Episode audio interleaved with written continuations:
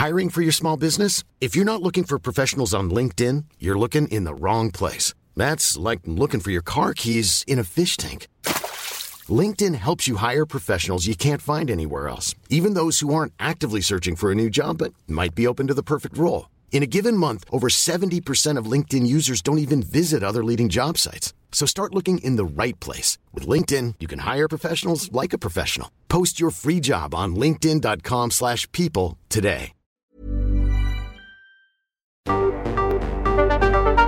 El Heraldo Radio presenta Cámara de Origen, un nuevo espacio para enterarnos del trabajo de las legisladoras y legisladores en los Congresos de México.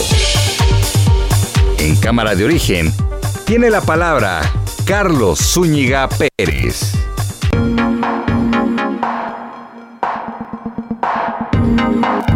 Muy buenas tardes, buenas tardes, son ya las 4, 4 en punto, tiempo de comenzar Cámara de Origen. Le saluda Ángel Arellano Peralta en nombre de Carlos Zúñiga Pérez. Tuvo una complicación en su vuelo, él venía de Monterrey. Usted recordará que le hemos platicado que tuvo la pues la mala noticia de que falleció su madre, estuvo arreglando asuntos allá pendientes relacionados con este fallecimiento, pero pues su vuelo se retrasó y hoy no nos estará acompañando, pero lo que sí tendremos para ustedes información, todo lo que se está moviendo en esta tarde de miércoles 16 de marzo. Por lo pronto comenzamos con los sonidos que han hecho noticia en las últimas horas. Asesinan en Zitácuaro, Michoacán, al periodista Armando Linares. Armando Linares, director de Monitor Michoacán, quien ya está en línea telefónica. Ya teníamos amenazas desde hace algunos meses, algunas semanas. A pesar de todo esto y a pesar de lo sucedido, hace dos minutos me marcaron para volverme a amenazar. ¿Otra vez? ¿Otra vez te marcaron ahorita las, uh, antes de entrar al aire en cámara de origen? Hace cuatro minutos. ¿Qué decían esas Este, amenazas? Igual, ¿no? Que dice, pues apágate porque si no ya sabes y somos, se, se sustentan como un grupo criminal, ¿no? Como un grupo armado. Este, y bueno, pues así las cosas. Periodistas de Michoacán hacen pase de lista por compañeros asesinados. Roberto Toledo. Presente. Rafael Pérez. Presente. Justicia. Justicia. porque el finado no aceptó la protección. Desde luego, eso no justifica nada, pero eh, se tiene que conocer toda la verdad y tenemos que ser muy puntuales porque hay mucha sopilotada. La detención de Jaime Rodríguez es un asunto del el estado de Nuevo León, no es nada vinculado con el gobierno federal. No se debe de utilizar la ley para venganzas políticas Enrique Alfaro, gobernador de Jalisco. Los estadios, los cines, los restaurantes, los teatros, todo ya puede funcionar al 100% de su capacidad, pero la mesa determinó la necesidad de mantener la medida del uso del cubrebocas. Y le tenemos más información. ¿Usted recuerda a el general de brigada Eduardo León Trawitz? Pues hay noticias sobre su proceso de pues que enfrenta ante la justicia. La Corte Suprema de Columbia Británica allá en Canadá concedió al general brigadier Eduardo León Trawitz la libertad restringida con la imposición de un brazalete electrónico en el proceso de extradición que le siguen por los delitos de delincuencia organizada y sustracción ilegal de hidrocarburos. La Suprema Corte de Justicia ordenó cancelar la condena de pago de 10 millones de pesos por daño moral impuesta al investigador y articulista Sergio Aguayo por una demanda civil que interpuso el exgobernador de Coahuila y también expresidente del PRI Humberto Moreira Valdés. El embajador de Estados Unidos en México, Ken Salazar, lamentó el asesinato de Armando Linares, director de Monitor de Michoacán. Asegura que Estados Unidos apoya firmemente a los valientes periodistas mexicanos que defienden la democracia y la libertad de prensa. El Pleno del Senado de la República aprobó reformas a la ley del IMSS para reconocer derechos sociales y laborales de 2.5 millones de trabajadoras y trabajadores del hogar, quienes se incluirán como personas sujetas de aseguramiento al régimen obligatorio previsto en la ley del Seguro Social bajo un esquema simplificado. La Reserva Federal de los Estados Unidos subió su tasa de interés de referencia en un rango de entre 0.25 y 0.50%. El Banco Central estadounidense también revisó a la baja la expectativa de crecimiento del Producto Interno Bruto de aquel país a 2.8% para 2022. El presidente estadounidense Joe Biden dijo este miércoles que su homólogo ruso Vladimir Putin es un criminal de guerra por las atrocidades que ha cometido con la invasión de Rusia a Ucrania.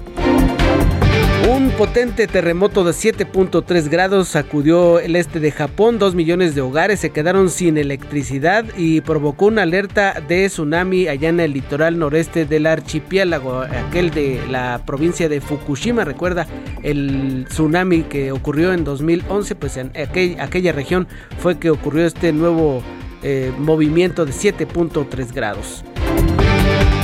Y donde también les tembló fue allá en Nuevo León, un sismo de 4.1 en la escala de Richter se registró esta tarde en Ciudad Guadalupe, Nuevo León. No hay afectaciones ni lesionados, pero en las redes sociales todo el mundo allá en Nuevo León estaba tuiteando, pues no están muy acostumbrados a los movimientos telúricos. Y pues, precisamente nos vamos allá a Monterrey con Daniela García, quien nos tiene información del sismo, pero también lo que ha ocurrido en las últimas horas en el penal de Apodaca de Nuevo León. Hay que recordar que pues allá está recluido el exgobernador Jaime Rodríguez Calderón el Bronco, pero hubo un conato de riña. Por fortuna, al parecer no estaba en, por fortuna para él, por supuesto, no estaba en la zona en donde lo tienen recluido. Así que en unos minutos estableceremos contacto con mi compañera Daniela García para darle a conocer todo lo que ocurrió con el Bronco en estas últimas horas, después de darse a conocer las fotografías, videos. Tendremos la opinión también del presidente de la República, quien se expresó sobre la difusión de las fotos en donde fue ingresado el gobernador de Nuevo León, Jaime Rodríguez Calderón, pero algo que él hizo también, o al menos en su administración, se hizo con Rodrigo Medina, el antecesor que también fue detenido y que estuvo pues unas horas vistiendo el uniforme de preso y que también pues fue exhibido en las redes sociales en fotografías. Vamos entonces con Daniela García quien nos va a dar todos los detalles de esta información desde Monterrey, Nuevo León. Adelante eh, Daniela, muy buenas tardes. Hola Ángel, muy buenas tardes. Pues justamente en este momento va iniciando ya la audiencia del exgobernador Jaime Eliodoro. En esto, pues después de que ayer se le detuviera el el, municipio de General Terán aproximadamente a mediodía. Hoy a las 4 de la tarde, pues ahí estaba programada esta audiencia donde la Fiscalía Especializada en Delitos Electorales busca eh, vincularlo a proceso. Es una audiencia privada y virtual, ya que, bueno, aunque se ha reactivado prácticamente todo en el estado de Nuevo León de forma presencial, el Poder Judicial se mantiene todavía con las audiencias virtuales a través de Zoom. En este momento, pues estaremos esperando, yo creo, en unos momentos más. Eh, nos aseguran que no será una audiencia muy extensa para saber si se vincula o no a proceso al exmandatario del Estado de Nuevo León, que de hecho hay que mencionarlo, hace algunas horas obtuvo una suspensión provisional de amparo de al menos cuatro que ha interpuesto con su equipo legal. Este primer amparo, fue ante el juzgado primero de distrito, hoy 16 de marzo. Eh, de acuerdo al listado, se promovieron los amparos bajo el expediente 192-022 contra el juez de control del Poder Judicial del Estado. Y el primero, pues ya fue aprobado, buscaba que el señalado no se encuentre incomunicado en caso de tener prisión preventiva. Sin embargo, pues bueno, te comentaba, son eh, fueron cuatro amparos más los que se interpusieron. Estarán, eh, pues yo creo que en las próximas horas viendo si se aprueban o no estas eh, suspensiones provisionales más adelante. Ángel, pues como bien mencionas, han sucedido bastantes cosas. De hecho, otra cosa que se ha dado a conocer el día de hoy es que hubo un, un CONAT riña en el penal de Apodaca, que es donde se encuentra justamente el exgobernador del estado. Él estaba eh, pues en el penal, se encuentra en el penal número dos, pero el conato de riña fue en el penal número uno de Apodaca. Se detalló por parte de la autoridad de Nuevo León que dos personas privadas de la libertad dentro del centro protagonizaron un incidente que llamaron menor, por lo que se activó el protocolo ordinario establecido, se procedió al desalojo de los visitantes para verificar la situación y se aseguró que pues bueno, ya las actividades continuaron de manera cotidiana. No hay relación en esto con el internamiento del exmandatario en este penal de Apodaca en este momento. Así que bueno, pues ya hace algunos minutos inició esta audiencia. Seguramente vamos a estar dando más información a lo largo de este programa informativo. Muy bien, Daniela. Oye, ¿y tú sentiste el sismo de 4.1 reportado allá en el noreste de Ciudad Guadalupe?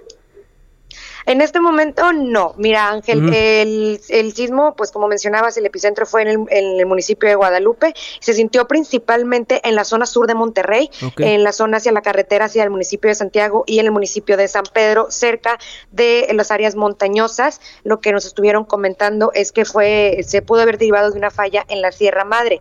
Yo me encuentro en el centro de Monterrey, un poquito alejada de esa zona. Sin embargo, pues sí tenemos información de que las personas de estos municipios lo sintieron y bastante, aunque afortunadamente sin daños y en este momento sabemos que no hay lesionados, al menos es lo que nos confirman en este momento las autoridades. Muy bien, perfecto, eso es lo más importante. Daniela, te agradezco mucho tu reporte. Al contrario, seguimos pendientes, Ángel. Muy buenas tardes. Muchas gracias. Gracias, Daniela, eh, Daniela García, nuestra corresponsal allá en Nuevo León. Vamos ahora con mi compañero Francisco Nieto. Él cubre las actividades del presidente Andrés Manuel López Obrador. Y resulta que hubo cambio de planes. Ya no va a dormir allá en el Aeropuerto Internacional Felipe Ángeles. Este y otros temas abordó en la mañana, en la mañanera de hoy. Francisco, muy buenas tardes. ¿Cómo te va? Ángel, ¿qué tal? Muy buenas tardes. Pues sí, el presidente cambió de planes no dormirá el próximo domingo en el hotel del aeropuerto internacional Felipe Ángeles. El presidente saldrá de Palacio Nacional y explicó que no se va a dormir ahí porque este hotel aún no tiene su certificación y dice el presidente que no quiere parecer como influyente y bueno, también dice que quiere demostrar que se puede llegar al aeropuerto en 40 minutos. Escuchemos al presidente López Obrador. Por cierto, ya no me voy a ir a dormir allá. No, no, porque está terminado el hotel, pero no está certificado. Es un procedimiento y no quiero verme influyente. Además, me voy a dormir aquí porque les voy a demostrar que voy a hacer media hora, desde aquí hasta, hasta el aeropuerto. Bueno, media hora, 40 minutos, porque, o 40 minutos, porque pues me voy a ir a las 4 de la mañana. No, a las 4 no, a las 4 me voy a levantar, pero me voy a ir. Y bueno, el presidente también aclaró que la detención del exgobernador de Nuevo León, Jaime Rodríguez el Bronco, es un tema meramente local que no tiene nada que ver con la federación. Además, recomendó que no se use la ley para venganzas y al mismo tiempo sugirió que no haya impunidad en los posibles casos, en los posibles delitos. También escuchemos al presidente López Obrador en este tema. Es un asunto del el Estado de Nuevo León, de las autoridades de Nuevo León. Yo me enteré ayer ya cuando lo habían detenido, porque no es nada vinculado con el gobierno federal. Lo que siempre recomiendo es que no se debe de utilizar la ley para venganzas políticas, no se pueden fabricar delitos y al mismo tiempo no debe de haber impunidad. Y bueno, también al, lamentar el asesinato del periodista Armando Linares, el presidente aseguró que no habrá impunidad y reiteró que no se trata de crímenes de Estado, sino de delitos de la eh, delincuencia organizada. También dio a conocer que este periodista se le ofreció la protección federal, pero no la aceptó. Escuchemos al presidente López Obrador de tres periodistas de ese portal de noticias, dos tenían protección, porque el finado no aceptó la protección. Desde luego, eso no justifica nada, pero eh, se tiene que conocer toda la verdad. Y bueno, fue así como esos tres temas se tocaron en esta mañanera, donde hubo pues una mañanera de muchos temas de muchos eh, puntos de vista del presidente y bueno, pues así concluyó esta mañana el día de hoy, Ángel. Muy bien, te agradezco mucho tu reporte, Francisco. Muy buenas tardes. Muy buenas tardes para ti también. Él es Francisco Nieto, quien tiene las actividades del presidente todos los días. Oiga, y a propósito de lo que decía el presidente de los tiempos de traslado, Jesús Ramírez Cuevas, el coordinador de comunicación social de la presidencia, subió ayer un tuit en donde colocó una tabla donde a juicio del gobierno de México serían los tiempos que se hacen desde distintos puntos de la Ciudad de México y, del Estado de México, digamos de la zona conurbada, hacia el aeropuerto internacional Felipe Ángeles, por ejemplo. Desde Perisur dice el gobierno de México que se harían una hora con 35 minutos y se estarían pagando unos 150 pesos por concepto del traslado. Desde Perisur, una hora 35 de Santa Fe, una hora con 25 minutos y le costaría 150 pesos. Desde Mundo E, ahí en Naucalpan, una hora con 10 minutos. Desde Cuautitlán, una hora. Desde el actual aeropuerto haría usted 57 minutos. Desde Indios Verdes, 42 minutos. ¿Qué tal? 42 minutos hasta Santa Lucía y le, le costaría 50 pesos. Y del Toreo de Cuatro Caminos, un, un, tiempo de una hora con 40 minutos y 125 estaría pagando ahí. Si quiere usted enterarse de los horarios, visite la cuenta de arroba Jesús Ramírez Cuevas, Jesús R. Cuevas. Es la información que el gobierno de México estima estarían llegando allá los que pues usen el aeropuerto. Vamos ahora a otro tema. Está en la línea ya mi compañero reportero Misael Zavala. Nos tiene información del, de la sala superior del Tribunal del Poder Judicial de la Federación. Es una instrucción más que se gira el presidente de la República en torno a la revocación de mandato. ¿De qué se trata, Misael? Muy buenas tardes. Buenas tardes, te saludo, saludo también al auditorio. Efectivamente, hoy la Sala Superior del Tribunal Electoral del Poder Judicial de la Federación ordenó directamente al presidente Andrés Manuel López Obrador abstenerse de promocionar el proceso de revocación de mandato durante el periodo de veda. Los magistrados votaron por unanimidad que se confirme la orden del Instituto Nacional Electoral dirigida al presidente Andrés Manuel López Obrador de abstenerse de realizar comentarios sobre el proceso de revocación de, mandato. de mandato.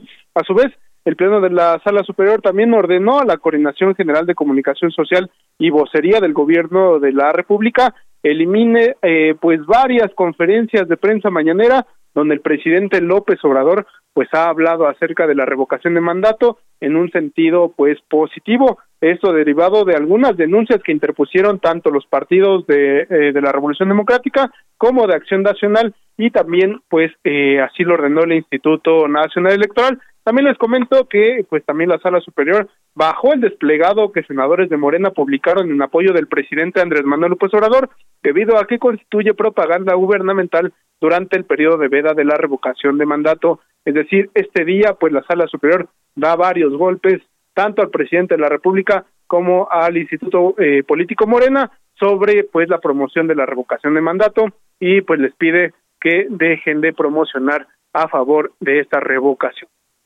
Hasta aquí la información. Perfecto, muchas gracias, Misael. Gracias, buenas tardes. Muy buenas tardes para ti. Pues ahí está la resolución del Tribunal Electoral. Vamos a ver qué responden. Ya ve que siempre tiene respuesta el presidente para eh, este, este tipo de señalamientos. Lo que le quiero informar ahora es que aquí en la zona sur de la Ciudad de México ya tenemos lluvia y lluvia acompañada de, de truenos y incluso se, aquí en nuestra cabina que está insonorizada pues se alcanzan a percibir, pero ya estamos desplazándonos con nuestros reporteros para que le informen cómo está ocurriendo esta lluvia en las distintas partes de la zona metropolitana. Vamos ahora hasta Guadalajara, Jalisco. Saludo a mi compañera Mayeli Mariscal. Ella nos tiene información de que pues allá en la entidad, en, Jalisco, se están levantando las restricciones por COVID-19 y solamente se mantiene el uso del cubrebocas, pero se reactiva la economía al 100%. Mayeli, ¿cómo te va? Muy buenas tardes. Hola, ¿qué tal? Muy buenas tardes. Buenas tardes también a todo el auditorio. Pues el gobernador del estado, Enrique Alfaro Ramírez, a través de un video en sus redes sociales, dio a conocer estas medidas en donde pues los expertos de la mesa de salud aquí en Jalisco se reunieron esta mañana se levantan prácticamente eh, las medidas de protocolo sanitario que se tenían eh, para afrontar la pandemia de COVID-19. En estos momentos, a partir de mañana, será cuando los aforos aumenten ya al 100% en eventos masivos, en estadios. Hay que recordar que, bueno, el próximo fin de semana se tiene el encuentro tapatío, el clásico entre Chivas y el Atlas ya podrán ingresar los aficionados al 100% en el estadio y bueno, adicionalmente también la economía se reactiva al 100%, ya no es necesario que en los negocios se tome la temperatura al ingresar o se tengan algunos filtros como tapetes eh, con sanitizantes. En estos momentos solamente eh, en todo el estado pues se pedirá el uso de cubrebocas y de gel antibacterial. Esto pues previendo eh, que pudiera llegar más adelante la ola de COVID-19 que aqueja a los países asiáticos y algunos de Europa, en donde se estarían revisando también las medidas del próximo 8 de mayo eh, posterior a las vacaciones para ver cómo se comporta y pues estar monitoreando los casos activos de COVID-19, pero por lo pronto, repito, solamente queda eh, como medida el cubrebocas y el gel antibacterial aquí en Jalisco. Ok, Mayeli, ¿nos repites a partir de cuándo ya estaría en vigor este, pues este levantamiento de las medidas restrictivas? A partir del día de mañana ya eh, se estarían aplicando estas nuevas medidas. Muy bien. Pues te agradezco mucho el reporte y ahí nos cuentas cómo lo toma la gente, cómo ha avanzado mañana que se ponga en marcha este, pues esta nueva medida que prácticamente solo mantiene, como dices, el cubreboca y la, la aplicación de gel de, pues, para sanitizar las manos, ¿no? Así es, solamente. Muy bien, perfecto. Mayeli, muchas gracias por tu información. Excelente tarde para todos. Gracias, igualmente para ti, Mayeli Mariscal, corresponsal en Jalisco. Vamos ahora a las calles de la Ciudad de México, cuando ya son las 4 de la tarde con 19 minutos, temperatura 21 grados en la zona sur de la ciudad. Y saludo a Israel Lorenzana, quien nos tiene puntual el reporte de las lluvias. ¿Dónde estás, Israel? Buenas tardes. Ángel, un gusto saludarte esta tarde. Estamos ubicados exactamente en el Paseo de la Reforma y la Avenida de los Insurgentes.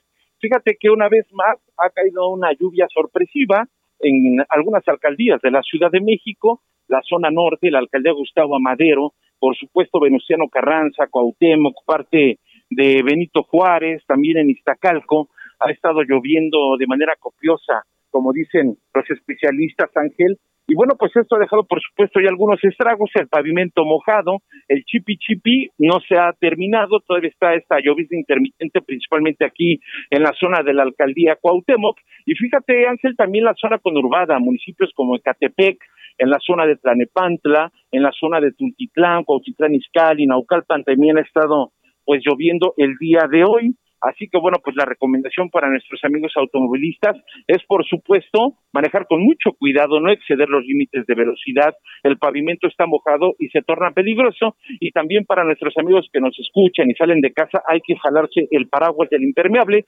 porque se prevé que esto sea por lo menos hasta las seis de la tarde, Ángel. Así que bueno, pues hay que tener mucho cuidado y seguir las recomendaciones de protección civil en esta materia. Pues Ángel, es la información que yo te tengo. Muy bien. Muchas gracias, Israel. Gracias por tu información. Seguimos al pendiente, Ángel. Muy buenas hasta tardes. Luego, hasta luego, Israel. Y pues yo le quería decir también que ya no olvide dentro de sus cosas que prepara en la mañana o a la hora que salga de su casa un paraguas, una chamarra aunque sea ligera, porque ya escuchamos está lloviendo y pues ya ese es el inicio de lo que vendrá para las próximas semanas. Son ya las 4 de la tarde con 21. Quiero informarle que la Corte Suprema de la Columbia Británica, allá en Canadá, concedió al general brigadier Eduardo León Trawitz la libertad restringida con la imposición de un brazalete electrónico en el proceso de extradición que se le siguen por los delitos de delincuencia organizada y sustracción ilegal de hidrocarburos. Usted recordará a este personaje acusado, pues así básicamente, de huachicoleo. Así es, de huachicoleo, el general de brigada Eduardo León Trawitz. Según fuentes diplomáticas, después de tres meses de que fue recluido el lunes pasado, este militar salió de una prisión allá en Vancouver tras la autorización del cambio de medida cautelar y la imposición de nuevas condiciones como el retiro del pasaporte y que tenga que reportarse semanalmente a la Corte.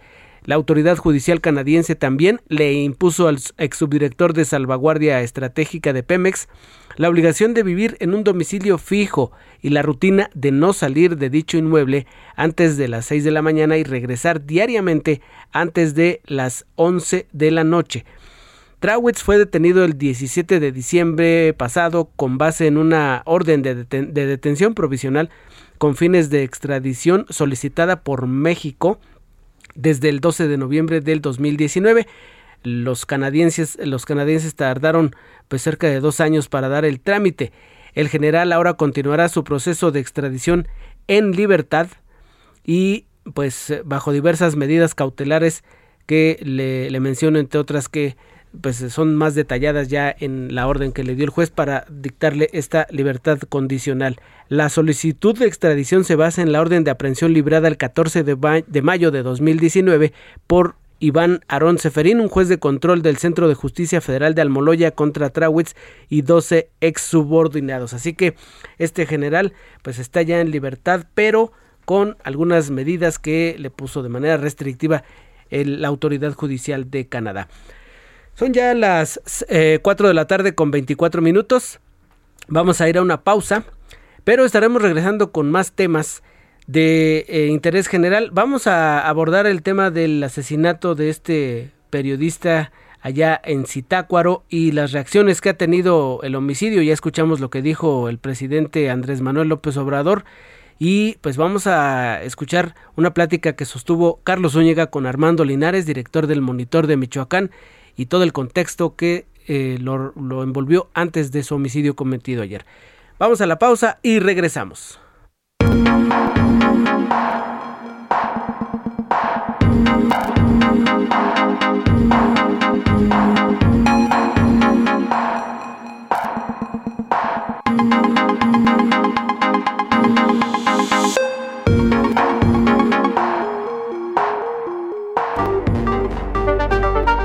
Se decreta un receso.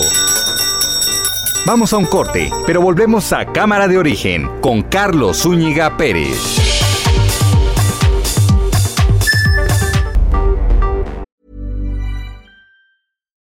Life is full of what ifs. Some awesome, like what if AI could fold your laundry?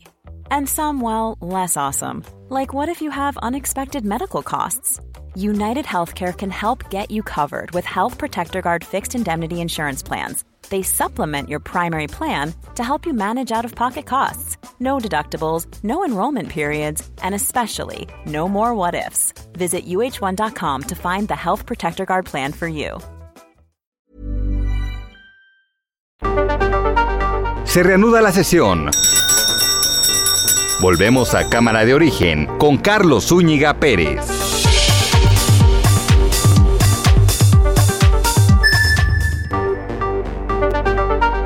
Contacte a Carlos Zúñiga Pérez en Twitter, Facebook e Instagram como arroba carloszup.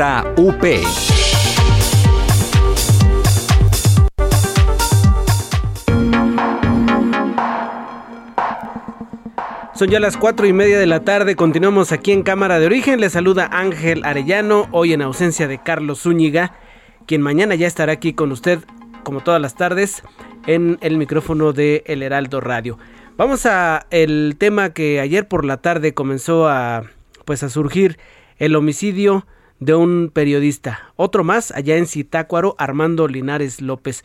Este día periodistas de diversos medios de comunicación marcharon en Morelia para exigir el esclarecimiento de este nuevo homicidio.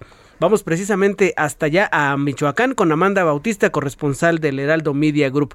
Estimada Amanda, me da gusto saludarte. ¿Cómo estás? Buenas tardes. ¿Qué tal Ángel? Muy buenas tardes, con gusto de saludarte y efectivamente fueron los periodistas de estos diversos medios de comunicación que marcharon para solicitar el esclarecimiento del asesinato de Armando Linares eh, López, eh, quien señalar que fue asesinado frente a su familia al interior de su domicilio en, el municipio de Zitácuaro, Michoacán. Al grito de ni uno más, los reporteros recorrieron un tramo de la principal avenida de Morelia para realizar dos paradas, Ángel, una frente al Congreso del Estado y otra en Palacio de Gobierno, donde las puertas de ambos edificios fueron cerradas. Tras leer un eh, posicionamiento fuera del recinto legislativo, se permitió la entrada a los comunicadores finalmente, quienes ingresaron hasta el Pleno y previo al inicio de la sesión demandaron a los diputados locales continuar con las investigaciones no solamente del homicidio de eh, Armando Linares, sino también el asesinato de 12 periodistas y la desaparición de siete más durante los últimos años. Si me permite, Ángel, escuchar un audio eh, que de un de posicionamiento que dio lectura la compañera eh, periodista Patricia Monreal. Dejar de usarnos políticamente, instruir a su gobierno a que instrumente las acciones necesarias, inmediatas y eficaces para atender los casos de los periodistas asesinados, desaparecidos y violentados en el país, con el debido acompañamiento a sus familias. Al fiscal general de la República, Alejandro Gersmanero, demandamos instruya a la Fiscalía Especial para la Atención de Delitos Cometidos contra la Libertad de Expresión para una coordinación puntual con la Fiscalía General del Estado de Michoacán. Eh, comentarte, Ángel, que por parte del gobierno del Estado, a través de un comunicado, ofrecieron condolencias a la familia de Armando Linares, personas eh, que presenciaron, como te comentaba, el homicidio eh, precisamente de Armando. Eh, propusieron desde el gobierno del estado generar algunos mecanismos de protección y llevar a cabo capacitaciones que fortalezcan el ejercicio de los derechos humanos y la libertad de expresión. también comentarte que durante una rueda de prensa, Antonio Exlagua Orihuela, presidenta municipal de Zitácuaro, solicitó a los diversos espacios informativos que no vincularan el homicidio de Armando con su gobierno, donde asegura pues, que eran amenazados por la administración municipal. Él señaló que es de los principales interesados porque se llegue al fondo de la investigación de quién eh, fueron las personas eh, que asesinaron a Armando eh, Linares. Es el reporte que te tenemos hasta el momento, Ángel. Muy bien, muchas gracias Amanda, te agradezco tu información. Que tengas muy buenas tardes, hasta luego. Igualmente, Amanda Bautista, corresponsal del Heraldo Media Group allá en Michoacán. Hace aproximadamente una hora, el embajador de Estados Unidos en México, Ken Salazar, subió mensajes en Twitter. Dice uno de ellos, lamento escuchar la noticia del asesinato de Armando Linares, director de Monitor Michoacán. Estados Unidos apoya firmemente a los valientes periodistas mexicanos que defienden la democracia y la libertad de prensa. En un segundo mensaje, Ken Salazar indica apoyamos a las autoridades quienes actúan rápido para investigar este caso, dar con los responsables y ofrecer justicia a Armando y a su familia. El embajador de Estados Unidos en nuestro país, Ken Salazar. Y ya le decía antes de la pausa, el 31 de enero pasado, Carlos Zúñiga nos pidió que buscáramos precisamente a, el, pues a, este periodista que recién asesinaron, Armando Linares. Él platicó aquí en los micrófonos de El Heraldo Radio y pues le platicó qué es lo que había ocurrido en torno al homicidio de su compañero Roberto Toledo y las amenazas que había sufrido eh, incluso minutos antes de que nos tomara la llamada. Vamos a escuchar esta plática eh, que hizo Carlos Zúñiga con Armando Linares. Armando Linares, director de Monitor Michoacán, quien ya está en línea telefónica. ¿Qué tal, Armando?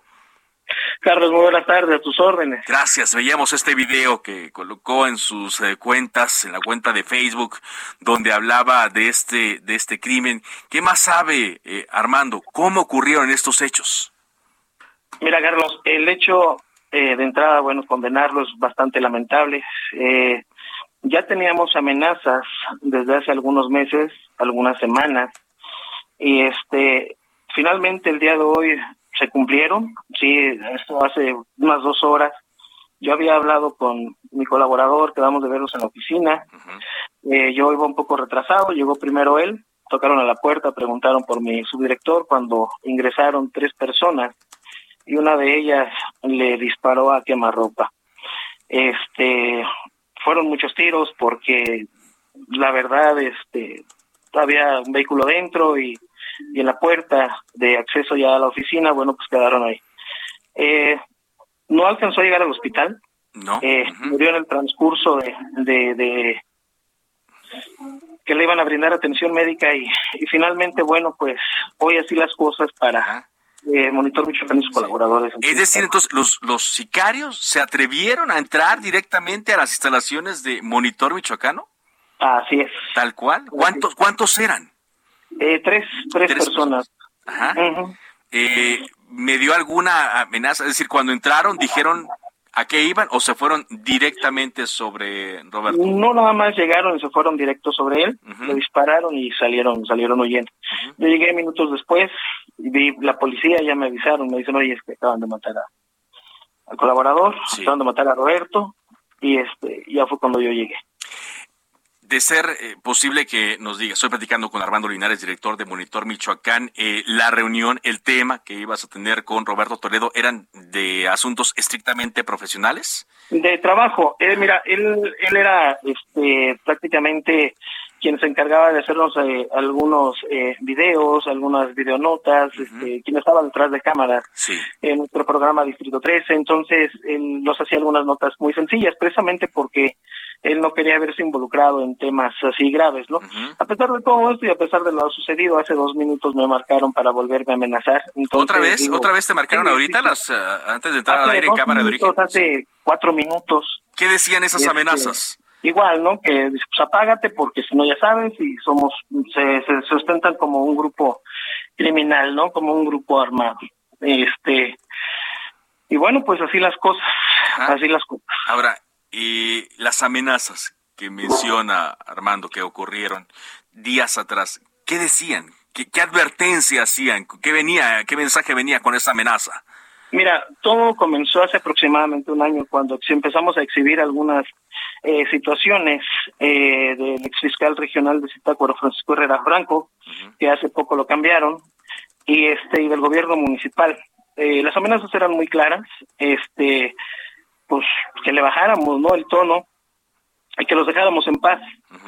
Este, a raíz de esto, bueno, hace unos días subieron una publicación donde una fotografía mía con una jovencita donde trataban de vincularme nuevamente, porque ya lo han intentado en otras ocasiones, de vincularme con grupos contrarios, así armados. Entonces, nosotros, pues, lógico, lo desmentimos, después de que lo desmentimos, de que lo hicimos público, este, pues vino esta, esta agresión. ¿Y qué denuncias hacían ustedes? ¿Qué hay de, de este personaje, Francisco Herrera Franco, quien fue fiscal regional? Mira, él, este, hace aproximadamente un año, dos, tres meses, eh, el ahora autogobierno señaló al exfiscal regional de estar vinculado a, grupos criminales y de querer vincular a, a, miembros del autogobierno a esos grupos criminales. Ellos no aceptaron. Entonces lo, lo, exhibieron, nosotros lo, lo, publicamos, le dimos seguimiento y a raíz de esto fue que, comenzó todo, ¿no? a, raíz de eso, un, un, un, año, hace un año. un poquito más de un año. Poquito más de un año. Ahora, eh, Armando, estoy platicando con Armando Linares, director de Monitor Michoacán. A lo largo de este año, eh, ¿ustedes tienen alguna denuncia? Y si, eh, a, pesar de que haya denuncia o no, ¿hubo algún tipo de acompañamiento de la autoridad? No, fíjate que si hay unas denuncias. Este, mi subdirector presentó la denuncia correspondiente, él también es abogado. presentó la denuncia correspondiente, no hubo acompañamiento de nada. Este, ahorita, bueno, sí debo de reconocer que ya hemos tenido un apoyo impresionante del gobierno federal y gobierno estatal, este, en cuanto a este tema. Entonces estamos valorando qué es lo que sigue. ¿Qué es lo que sigue? Veo que tuiteó el, coordinador de comunicación social de la presidencia, Jesús Ramírez Cuevas, condenando este acto. Eh, ¿Qué tipo de llamadas, qué tipo de apoyo están recibiendo ya de la autoridad federal? Eh, ahorita me gustaría como que reservármelo un poquito por cuestiones de, tú sabes, seguridad, investigación y toda esta situación. Pero sí, ya están por ahí, estamos en contacto, ya estamos muy metidos. ¿Y de la autoridad estatal? ¿Qué hay? Eh, nos habló por ahí el coordinador de Secretaría de Seguridad Pública, que es la llamada que hemos recibido hasta ahorita. Sí. Eh, para tratar de investigar ahí algunas cosas y algunos actores políticos que finalmente ya están señalados, ¿no? Ajá. Ahora, incluyendo a un, incluyendo a un comunicador local. Un comunicador local también está incluido en las eh, amenazas contra ustedes. En las amenazas y denuncias. Del que se presume pues fue que finalmente eh, por ahí siguiendo este alguna investigación fue quien subió la, la publicación donde nos vinculaban a un grupo de delincuentes. O sea, él, digamos, le dio vuelo a esta publicación ah, que tú me mencionas, donde eh, eh, los vinculan con un grupo de la delincuencia. ¿Ya llegó personal de la Fiscalía a hacer las investigaciones, las pesquisas allá en las instalaciones de Monitor Michoacano? Sí, ya llegaron, ya este, hicieron pues su peritaje. y ahorita, bueno, pues las instalaciones estarán cerradas hasta que no se determine cuál es el paso a seguir. Em, ¿Qué tipo de trabajo Armando, hacen en Monitor Michoacano? Cuéntanos un poco para que nuestro auditorio tenga eh, poco más de, idea del trabajo que hacen y cómo lo hacen. Monitor Michoacán es un medio independiente, es una eh, trae una línea periodística de crítica hacia eh, la corrupción. De, exhibimos mucho la corrupción de políticos, de gobiernos, este, y pues tú sabes que cuando eres crítico, pues estás expuesto a esto y más. No tenemos convenios, eh, vivimos de nuestras propias, de por nuestros propios medios. Eh, y esta parte es la que nos ha venido afectando últimamente, ¿no? ya tenemos tiempo trabajando así, yo no sé por qué ahora, pues, derivado de esta administración pública, esta administración municipal que acaba de ingresar, se nos han venido encima, así. Ahora, eh, dices que Roberto Toledo era un, colaborador de ustedes. ¿Cuánto tiempo tenía trabajando para ustedes? Roberto Toledo tenía con nosotros prácticamente desde que inició Monitor Michoacán. ¿Qué es hace cuánto? Cinco años. Cinco años. Cinco años, ajá, pero le, fue hace dos años cuando empezamos a darle ya movimiento bien a Monitor Michoacán, dado que colaboraba yo para otros medios y en fin, pero fue hace dos años, un poquito más cuando empezamos allá a trabajar ya de lleno Monitor Michoacán. Sobre los hechos de esta, de- del día de hoy, ¿a qué horas ocurrieron aproximadamente? Eh, cuestión de cerca de una de la tarde, una y media más o menos. Una de la tarde para nuestro auditorio aquí en la Ciudad de México y en la República Mexicana que nos sintoniza. Armando, eh, ¿ustedes están instalados en el centro de Zitácuaro, Michoacán o en una periferia? Eh, exactamente en el centro. Eh. Estamos a unas cuadras del primer cuadro del- de la ciudad. O sea, están cerca del Palacio Municipal, de donde está la Sí, comandancia de prácticamente policía y todo. podría decir. Ajá. ¿Qué piensas, Armando? ¿Qué piensas después de esto? ¿Y qué piensas después de que eh, ocurre el crimen de Roberto Toledo y, y lo siguen amenazando, te siguen amenazando vía telefónica? Así es. ¿Qué piensas Mira, hacer? Es, es, es lamentable el hecho. Yo, este, definitivamente tengo que seguir adelante. No puedo cambiar mi línea, no puedo echarme para atrás, y menos ahora con esta agresión tan directa. Eh, creo que, pues como decían los compañeros hace algunos días cuando lo de Lourdes, decían la verdad no se calla matando periodistas. Entonces, creo que la, la voz, la voz de los comunicadores, a veces somos la voz de los ciudadanos, aquellos ciudadanos que no tienen manera de, de poder expresar o poder señalar tantas corrupciones que hay dentro de los gobiernos.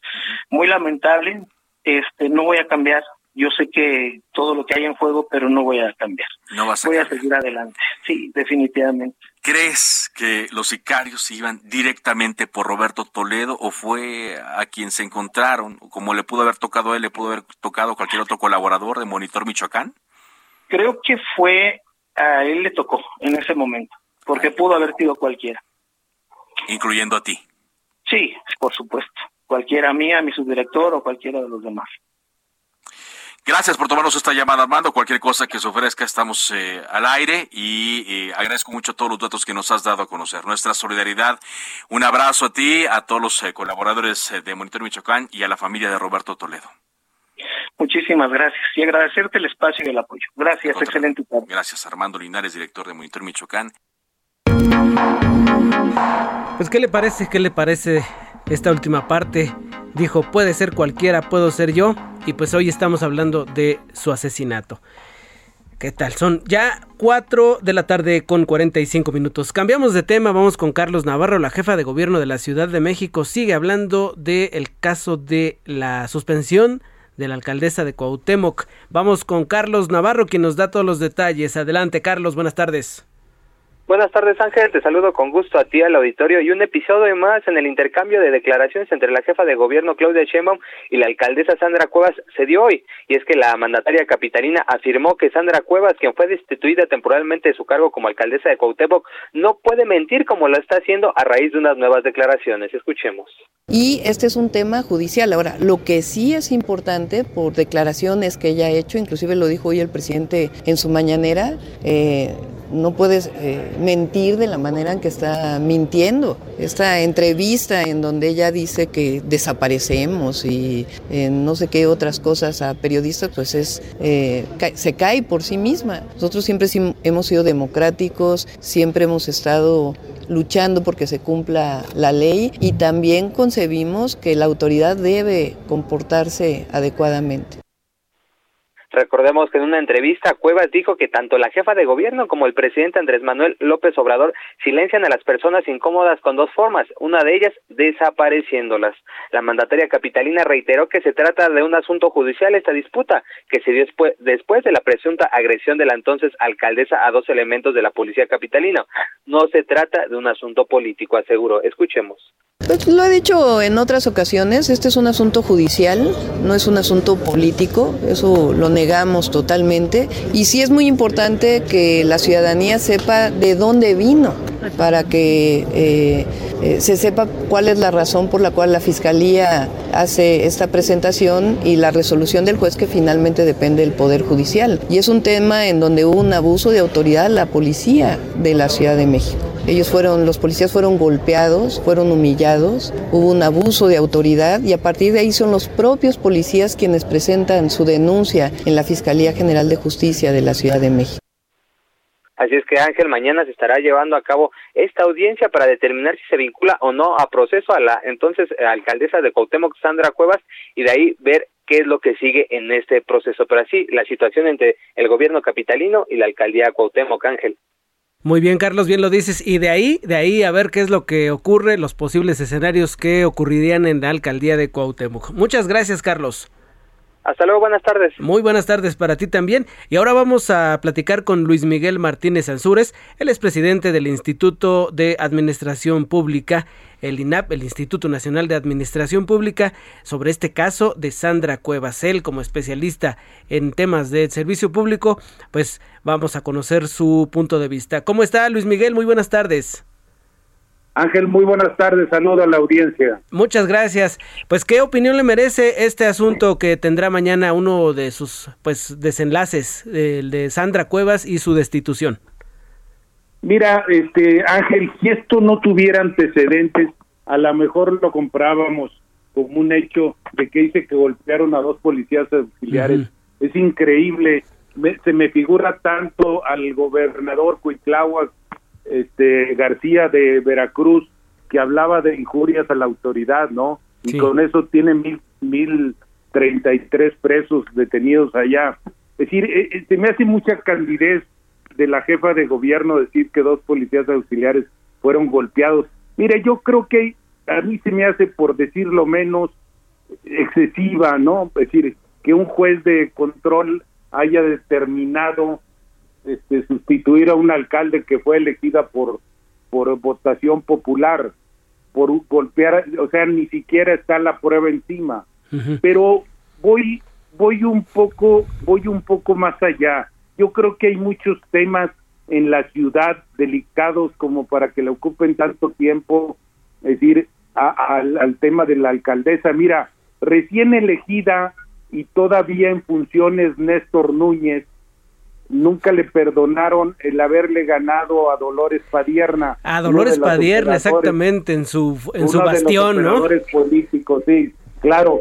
Y no sé si te recuerdes que quien nombrada, bueno, elegida al alcalde de la Cuauhtémoc, este, encarcelaron a Alejandra Barrios, una mujer de casi 80 años, este, que por extorsión, la verdad es que seguramente ella le ayudó a Sandra Cuevas a ser elegida eh, alcaldesa de la Cuauhtémoc y la metieron a la cárcel y ahí está todavía.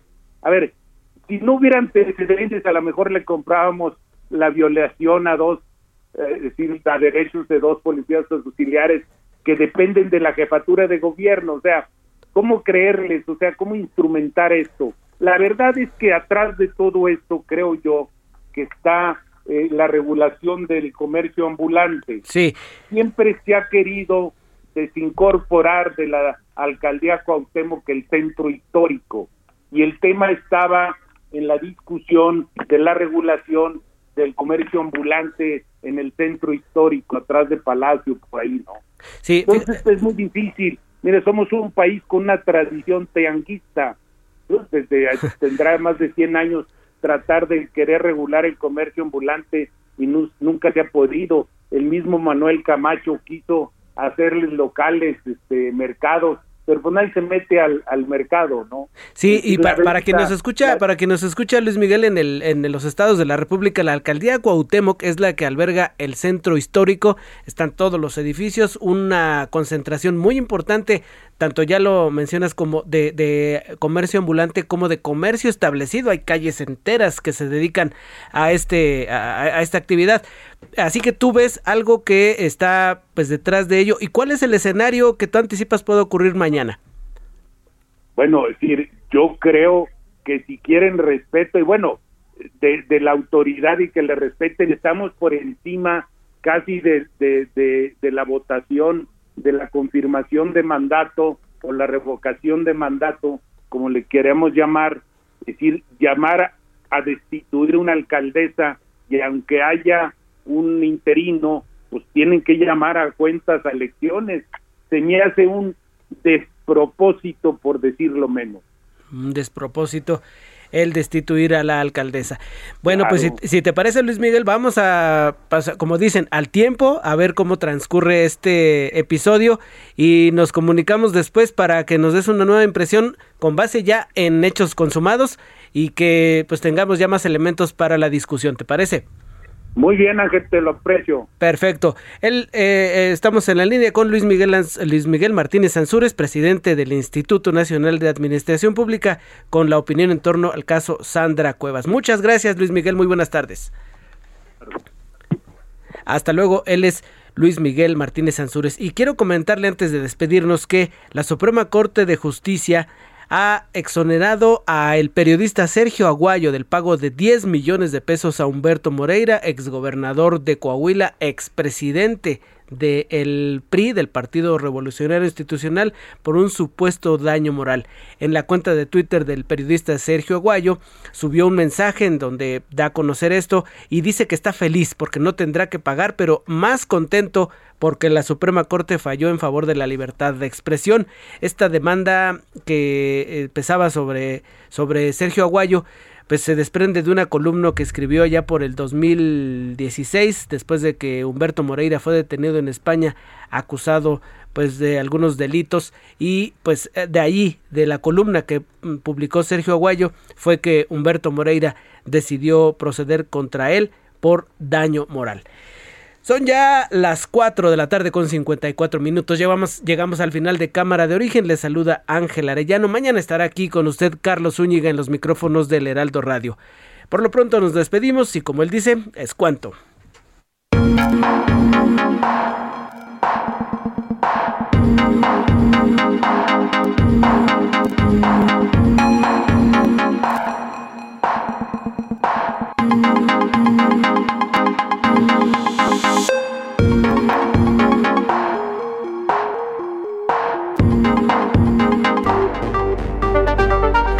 Se cita para el próximo programa. Cámara de origen, a la misma hora, por las frecuencias de El Heraldo Radio. Se levanta la sesión.